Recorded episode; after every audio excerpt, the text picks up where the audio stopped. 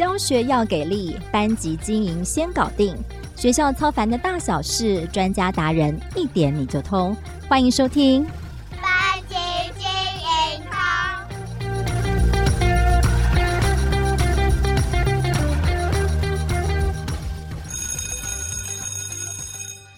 班级精通的听众朋友们，大家好，我是美声主持人邵文。在这个暑假中，班级精通为各位老师朋友们安排了三集轻松消暑的暑期备课趴节目。这一集要提供给老师们放轻松之余，又能激发备课灵感的不插电游戏。很棒吧？那我们今天特别邀请到台湾南北两位资深的国小语文老师哦，也都是我们翻转教育站上深受欢迎的专栏作家，也是非常擅长游戏化语文教学的老师。那我们先掌声来欢迎两位特别来宾。那第一位为大家介绍的是高雄市新上国小的邱江老师。Hello，老师好。嗨，邵文好，各位听众还有家川大家好，我是值得信赖的邱江老师。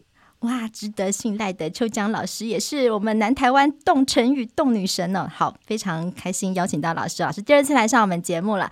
那另外一位啊，是我们第一次邀请到的老师啊，是新北市顶埔国小的陈家串老师。Hello，嘉串老师好。嗨，邵文好，各位听众朋友好，啊、还有秋江老师好，呃，很高兴呢，今天在这边可以跟大家一起分享，谢谢。对啊，我们今天要挑战一个高难度的任务。我们是三方远距连线，要一起来线上玩桌游，说桌游哦。那其实这一集播出的时候，暑假已经进入第二周喽。我知道今年不少老师有安排出国的计划，或是可能已经出国玩回来了。也有一些老师其实一刻不得闲啊，忙着参加各种暑期的研习进修。但我想放假也不要太严肃哦，因为老师们跟我说放假没有人要备课。我们今天要来聊一些比较轻松的、呃，好玩的一些游戏哦，帮助老师可以在家里面。也不管是跟自己的小孩、家人们一起玩了，我也可以在一边玩的过程当中，然后可以发想一些备课的灵感。那我们邀请老师来推荐几款适合不同年龄层，或者是从语文的字词学习到成语造句都有适合玩的一些桌游游戏，可以应用在课堂上。那今天这两位老师呢，我每次看他们的文章，他们都有好多语文教学的灵感呢，我觉得非常神奇哦。那他们非常擅长在课堂上结合一些游戏的设计哦。想要先请两位老师来分享一下，你们都是怎么挑选这些适合的桌游或者是游戏啊，又是怎么样去发想它跟课程之间的连接啊？那两位老师，我先请哎，第一次来的嘉串老师先来分享一下好吗？好，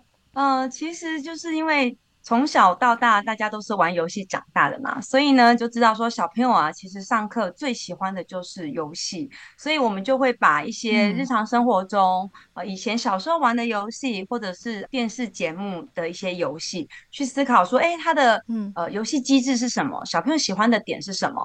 那这是把游戏的元素把它保留下来。那语文课的部分，当然就是希望说孩子们要多练习。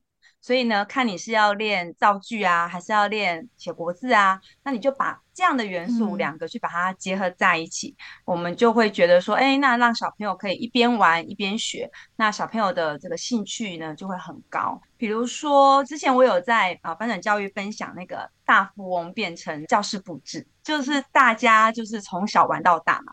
那我就那时候就突发奇想，想说，哎，我们既然社会课也会有带到不同的国家。然后国语课有时候也会带到不同国家的民俗风情，嗯、那是不是我们就可以把它结合在一起，透过国旗，然后带入国际教育的部分，然后把这个东西放大，变成整个教室布置？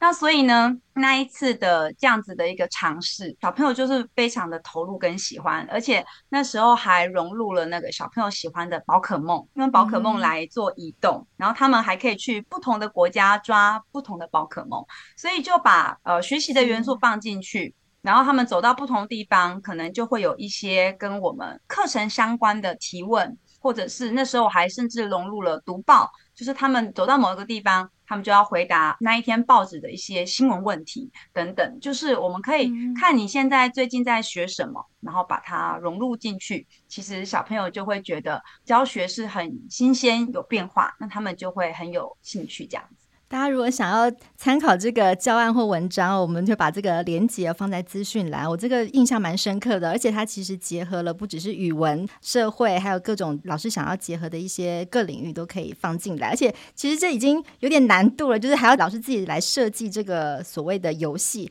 来结合课堂的教学啊。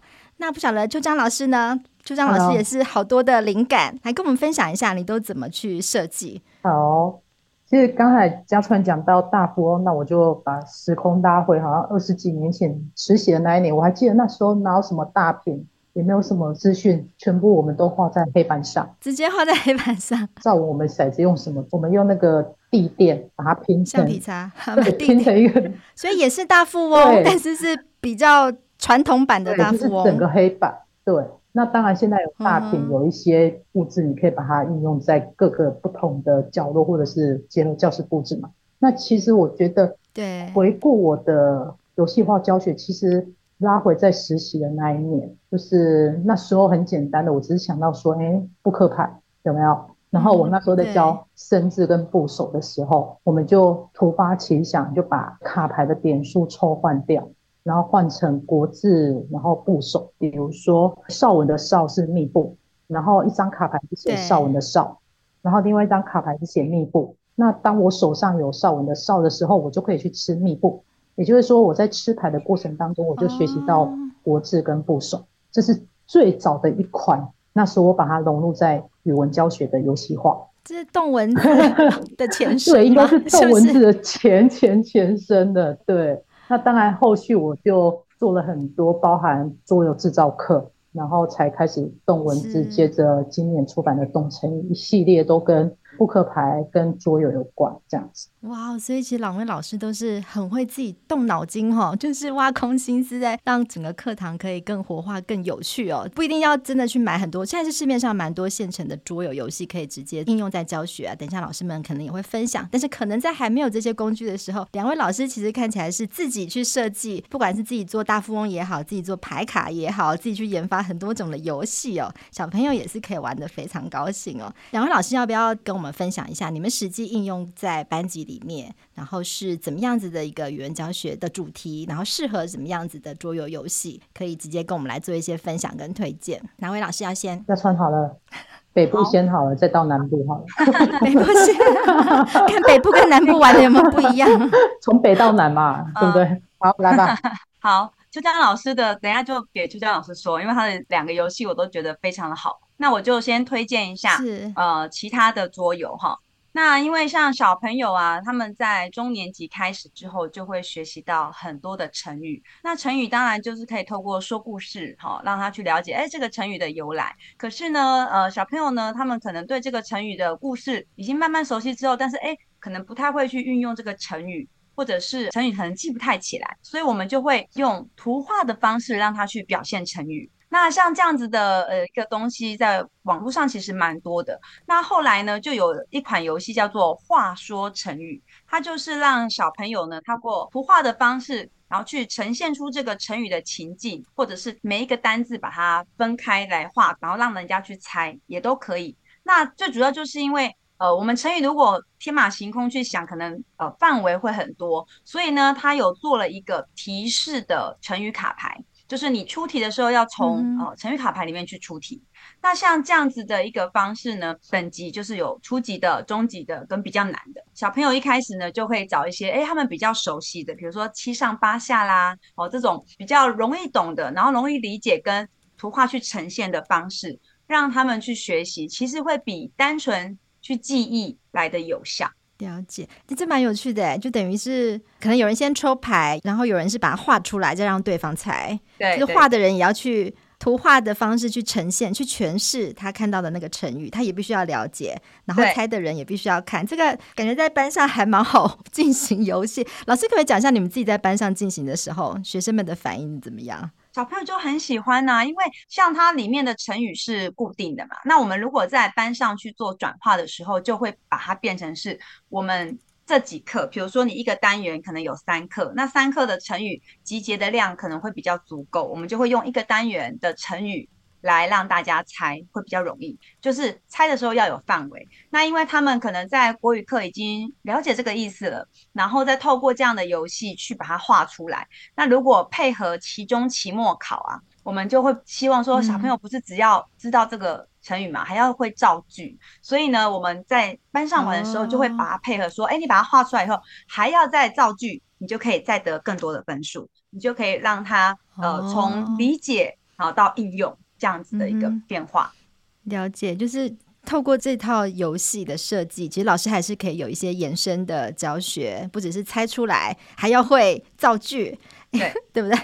哎，可是我后来发现，其实秋江老师也有，就是纵使没有应用这套桌游，其实在教学方式这个游戏化的本质的设计，我记得你也有用在你自己的课堂上，对不对？对，就是画出这些成语的方式。对，你是有看了我二十几年前的书那一本。好，其实我跟你讲，实习的时候，其实我就语文的部分，就是当然猜字谜一定是有嘛。那在成语教学，其实我那时候用的是“画中玄坤”这个名称，在第二本书里面也有。Oh. 然后它的意思其实就跟嘉川分享的，其实应该是一模一样。所以我后来想说，诶、欸，也有这一款桌游，应该早一点去设计出来就好。那时候我们全部都是用画的，包含不只有成语，包含课本的语词，我们都是用画的。然后每一个学生那时候没有平板，所以我我那时候上课都是用投影机，然后我买了一大堆投影片。嗯然后投影笔，然后每一组呢都有很多支不同颜色的投影笔，就分组讨论，然后谁负责哪一课，哪一组负责不同的课，然后他们把里面的语词，包含成语比较经典的，他们都用文转图的方式去把它画出来。那比如说我印象很深刻的，我举几个例子，你可以猜得到，嗯、就是有一组他在整张的投影片，他画了十个人就排排站哦，然后每一个人手上都拿了一个花瓶。嗯然后其中有一个人掉下去，那你猜？花瓶，然后其中一个是成语吗？对，有十个人拿着花瓶，每个人手上都拿一个花瓶，但是其中有一个人是掉下去破掉。十拿九稳，有没有？很简单，他就是这样。我答对了。而且有没有？应该是说他也很贴近成语本身的意思。哦，因为一个破掉了嘛，对，破掉了九个稳稳的拿住。我一直往花瓶想，哎，真是糟糕。啊，那你就拿杯子也好，拿小孩的思维讲花瓶，对对对。好，也就是说，其实我们哦，就它可以不一定是要用十拿九稳的意思画出来，对，它其实是可以可以用字义或是什么去转化转化。但是当然，我一开始教学，我比较希望它呈现的是十拿九稳的原本的意思。那如果没办法，你要用单张或者是四个漫画去呈现那个成语，我也觉得很好。那嘉川那个分享的应该是，比如说一个字十拿九稳四个字分别去呈现，我也觉得都 OK。只是怎么样让学生可以先认识这个成语，正确的讲出来，然后接着他了解这个成语的意思，到最后当然透过文转图的方式，他可以去运用在日常生活中，包含造句、包含情境的运用。对，所以其实这个画图的部分到。我今年我已经教书第二十四年，包含实习二十五年，每一年我们都是这样玩，不管低中高，其实画出来的风格都还蛮有趣的。对对啊，老师的那个专栏的文章当中也有分享，大家也可以到网站上去看。但我想要进一步的问两位老师，这其实延伸下去有蛮多的应用，我不管有没有实际拥有这套桌游，没有也可以有蛮多的变化。但是就你语文老师的角度来看，这种不管是学习词啊、成语啊这种文转图，它对于孩子在学习理解上的那个帮助是什么？是会更有趣吗？还是记忆上，或是什么？我不晓得。就以你们自己的观察，这个对孩子在学习上面会更深刻吗？刚才北到南，现在南到北吗？好，南到北。没关系，你们分别说一下。就像刚才绍文讲的，如果我今天只是单纯的背诵成语的意思，他可能背了。嗯，其实我曾经有帮不同的出版社。然后去编辑一些书嘛，那其实编过一本最有趣的就是什么？他那一本已经是人家编完了，但是市面上反应普遍就是说他的解释还是看不懂，也就是说解释里面的语词还必须要再解释。那你是不是觉得很有趣？就是我们从小叫小朋友背解释，背到大，比如说灿烂光彩夺目的样子。好，那小朋友就会问。什么叫做光彩夺目？好，是不是又要再解释一次？对，也就是说我，我我一直在强调，就是说，如果我们今天教学很多语词成语，你只是要背它的解释，那其实很好上，因为老师根本不用上，我只需要叫小朋友回去背解释就好了。那这不是我们教学的初衷，也就是说，我们怎么样用不同的方式，让小朋友真的是可以理解，他可以理解成语的意思，可以理解一个语词，它到底是什么意思？那理解的时候。最重要的依据是什么？他会不会运用？如果他在某一个情境之下，他可以运用人山人海，他可以运用九牛一毛。诶，你就知道他懂这个意思，他才不会用错成语，这样 OK 吗？对对对，就是他他在某一个情境之下，他会知道，哎，我什么时候要把这个成语加进来我的对话当中，或者是他看到某一个情境的时候，他可以蹦出来说，哎，这个成语，哎，我觉得那就是懂了，纵使他不会去背一字不漏的解释，但我确定他懂这个成语。那个玩转语课当中，其实有一个章节专门在讲文转图，就是你的成语，你怎么样去透过不同的方式让小朋友去画，结合他的生活经验。那我觉得嘉川他自己也有分享过，我们可以听他不同的教学方式。对啊，嘉川老师，那你自己观察孩子们在这样子学习的方式下面，那个最大的改变会是什么？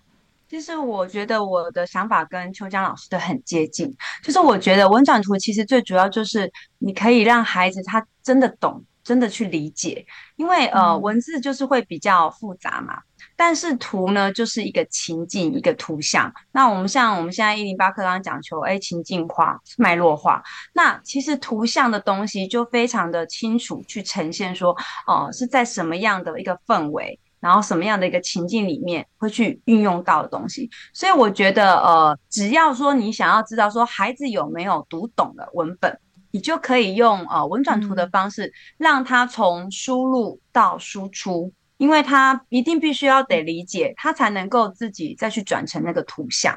所以我觉得，其实一来是可以让他自己去消化，然后二来呢，他在呈现出来以后，然后别人如果看得懂，那就是表示他的理解是成功的，然后他也能够透过这样的东西跟别人做沟通。像文转图的策略，在我们语文课上其实还蛮常做使用，而且甚至这几年的阅读测验里面。你会包含了这样子的一个检验，比如说，呃，一篇文章写完了，他就会问你说，哎，呃，下列哪一个图呢？哦，是比较接近这篇文章的背景，好、哦，一个记，对对，那个叙述，那他可能就会有那个图四个图像让你去选。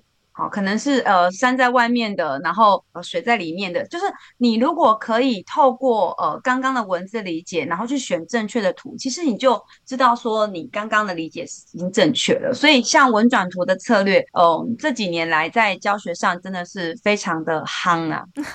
对，而且其实真的蛮有趣的，就是人画得出来，就代表孩子用得出来。我觉得这也还蛮重要。那不管刚刚有讲的，可以透过桌游的方式实际的应用哦。那如果没有买这套桌游，相信。这样的方式也可以适合老师们一般在课堂上面来做一些应用。那秋江老师最近出版的这一套《动成语》，也跟我们分享一下，也是不一样的。呃，就是教孩子们玩成语的一些方法，而且它里面不只是可以玩成语，里面含了数字的概念啊、英文的概念等等哦。来跟我们分享一下你的这一套桌游设计的概念跟怎么应用好吗？好，OK，谢谢绍文。其实《动成语》里面它其实包含两款桌游，那这两款桌游分别是在我教学的不同时间点所产生的，而且是在教书当下，那我怎么样去带小朋友游戏化教学，然后去发想出来的。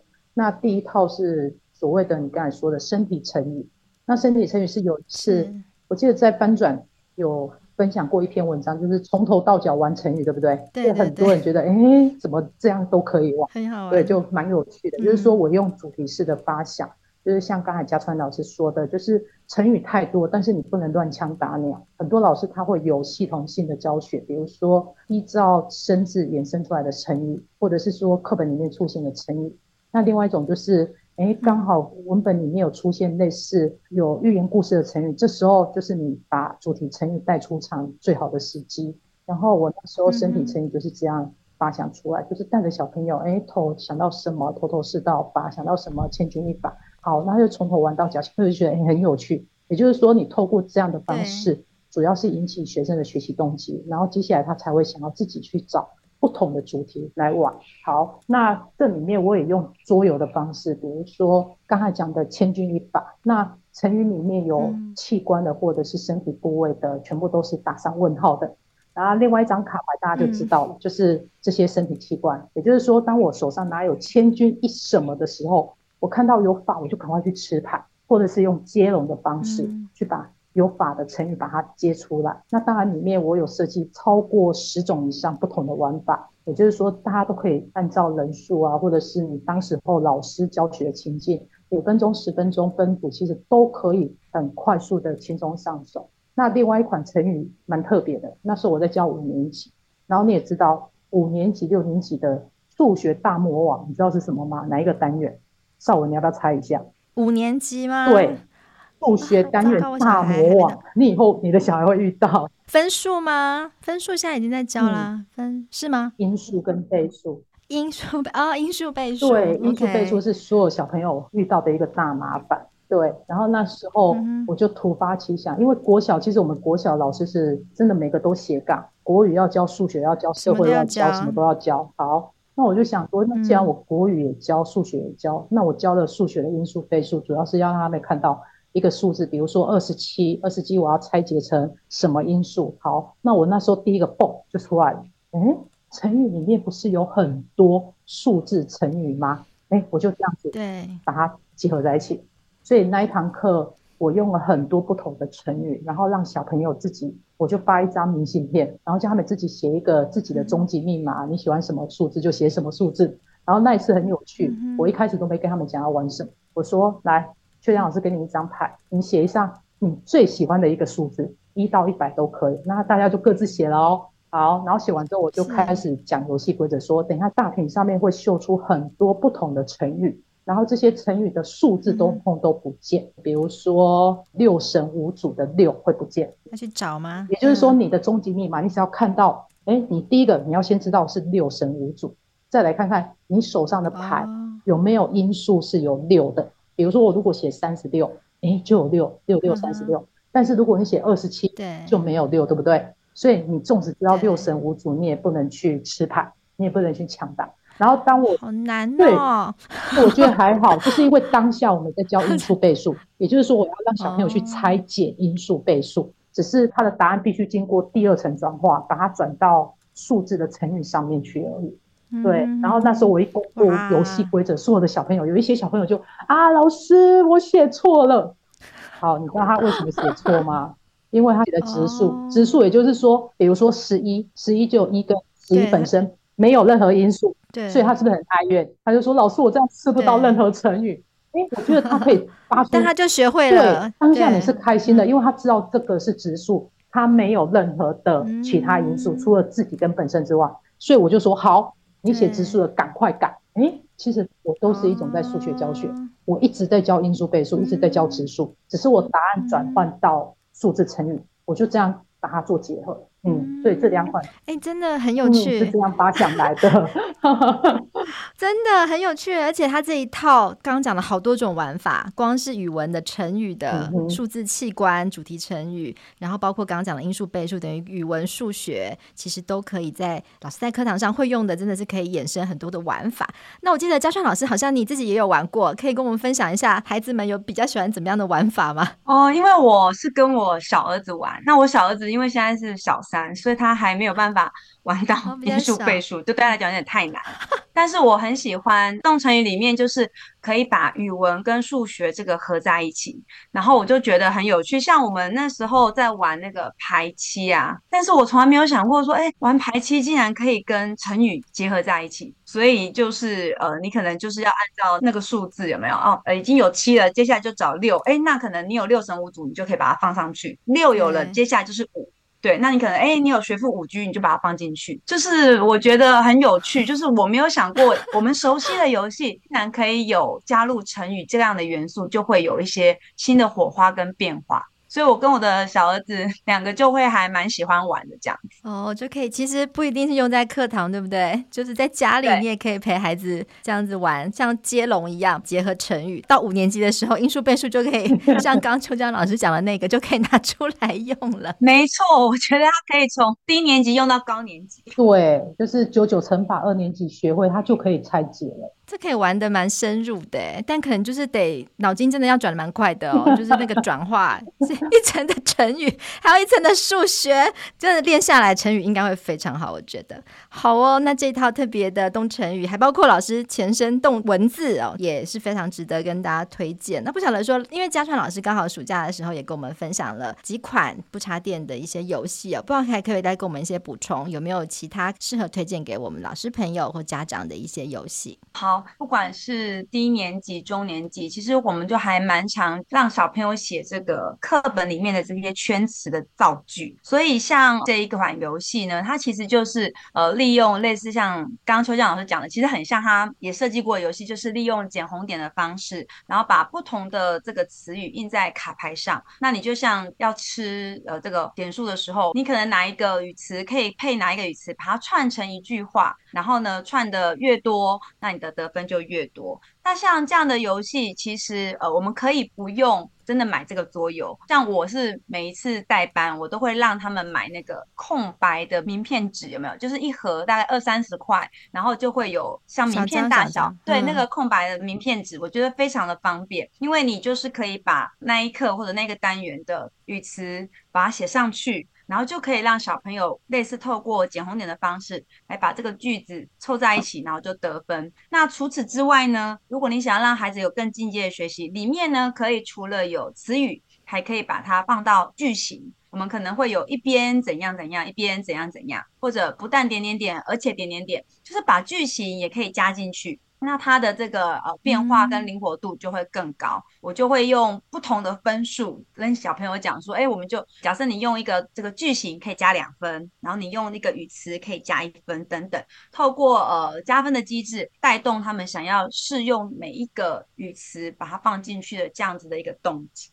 了解，刚刚讲的句一句是相聚的句，然后一句话的一句，对所以它是练习造句，是不是？每一个卡牌上面都有不同的句子，然后可以去吃别人的句子，然后扩充那个语词变成一个句子吗？对对对，它就可以把两个语词、三个语词把它放在一个句子里面。那我是觉得可以把它，就是用我们的名片纸来玩，其实就很足够，而且可以把它变成是我们课本的延伸活动，这样子就可以很好运用在复习里面啦。了解了解。好，这套桌游游戏也推荐给大家。那最后是不是朱江老师也跟我们分享一下你的动文字好吗？我觉得动文字本身也有点接近，就是不同的部件，然后也是蛮适合在我们语文课堂上，包括做一些复习，或者是我自己在家里，小朋友还蛮常用这个方式来认字的。在班上我反而不知道怎么用，嗯、但是我觉得在家里好像也更适合，因为它就是几个人可以这样子去认啊部件啊，去凑成一个字这样子。对，其实刚才嘉川老师说的，就是用名片设计卡牌，其实就是我一开始在推的，就是语文桌游制造课。那其实那一本书也有出版嘛，那时候我主推就是我带着大家怎么样去设计桌游，有老师带着全班，然后设计桌游，然后自己玩，就是小朋友在设计桌游当中，他就可以复习。好，那后来才出了动文字跟今年的动成语。那刚才讲了动成语，其实动文字是非常简单的卡牌。它的卡牌，它盒子打开就只有两种牌，红配绿，一种是副手牌，一种是部件牌。那也就是用很简单的配对概念。嗯、其实你会发现，我设计的桌游都是非常简单，要么就是配对概念，要么就是你所有扑克牌可以玩的心脏病、捡红点、二十一点排期，通通都可以套用在这两套的桌游上面。就是你有玩过的，你都可以套用，对，是非常容易上手。嗯、那它就是一个简单的部首部件。然后你只要可以配对，可以凑成一个字，重点是要念对读音，你才可以吃牌。哦，对，然后对，一定要念对，不然你不能乱凑。其实我常常在动文字上，在不同的，就是我有家常场的，有亲子场的，有老师场的，然后老师还有分国小、国中、高中，那甚至还有大学生。嗯、然后每次在玩动成语，玩家最常会说：“哎，好像有这个字。”嗯，好像有对，好像有看过，好像读什么 好，不知道哪里对，对，但是对对，嗯、大家都在说文解字哦，然后好像有这个字，所以动成语、动文字之所以会这么有趣，就是因为大家都在凑字，然后就觉得哎，这个好像有这个字，嗯、然后玩法就千变万化。那刚才邵文有提到说，你习惯在家里跟小朋友玩，但是不晓得怎么样运用在教学上。嗯、那其实老师运用在教学上还蛮多的，是非常简单的。就是我们在生字教学，我可能碰到一个字，那常常你回去，你下次有机会看你们家小朋友的国语考卷，第二大题应该都是基本上都是改错，很多学校都这样。那改错都是同部件，但不同的部首换掉，让小朋友去改，这个就很容易运用在教学上。就是我出现一个生字的时候，小朋友拿着部首牌，然后去看看可不可以换掉部首，哪一个小朋友可以吃到老师的牌，老师带着全班一起玩，其实都非常有趣。那这一套也有。很多特教老师他是用在特教教学上，透过后续的分享，就知道说，哎，原来动文字可以造福这么多老师跟家长。了解。那动成语呢？动成语可不可以跟我们补充一下？如果就只有买一套，他要怎么一次运用带领整个班级来玩？嗯、好，那刚才嘉川帮我分享，就是他跟他儿子玩接龙嘛。那我先跟嘉川分享一下，你下次跟儿子玩二十一点也非常好玩，就是凑点数。二十一点，你知道二十一点可以用动成语玩哦。就是比如说邵文今天抽到一个终极密码十八，好，那嘉川就开始抽牌，第一个成语牌六神无主，它就是六点。第二个成语牌出来，嗯、学富五车五点加起来就十一点，但是不可以超过终极密码，超过就会爆掉。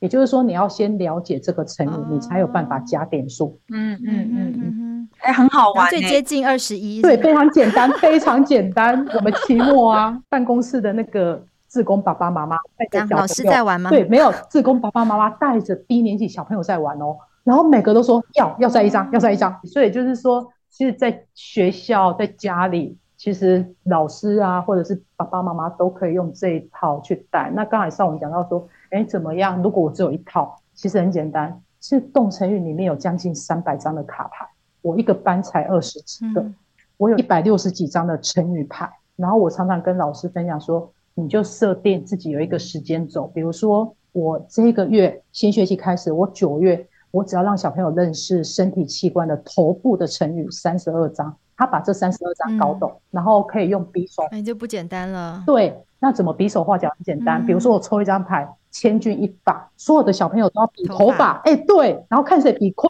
哎、欸，其实很有趣。我只需要一副牌，我就可以带全班玩。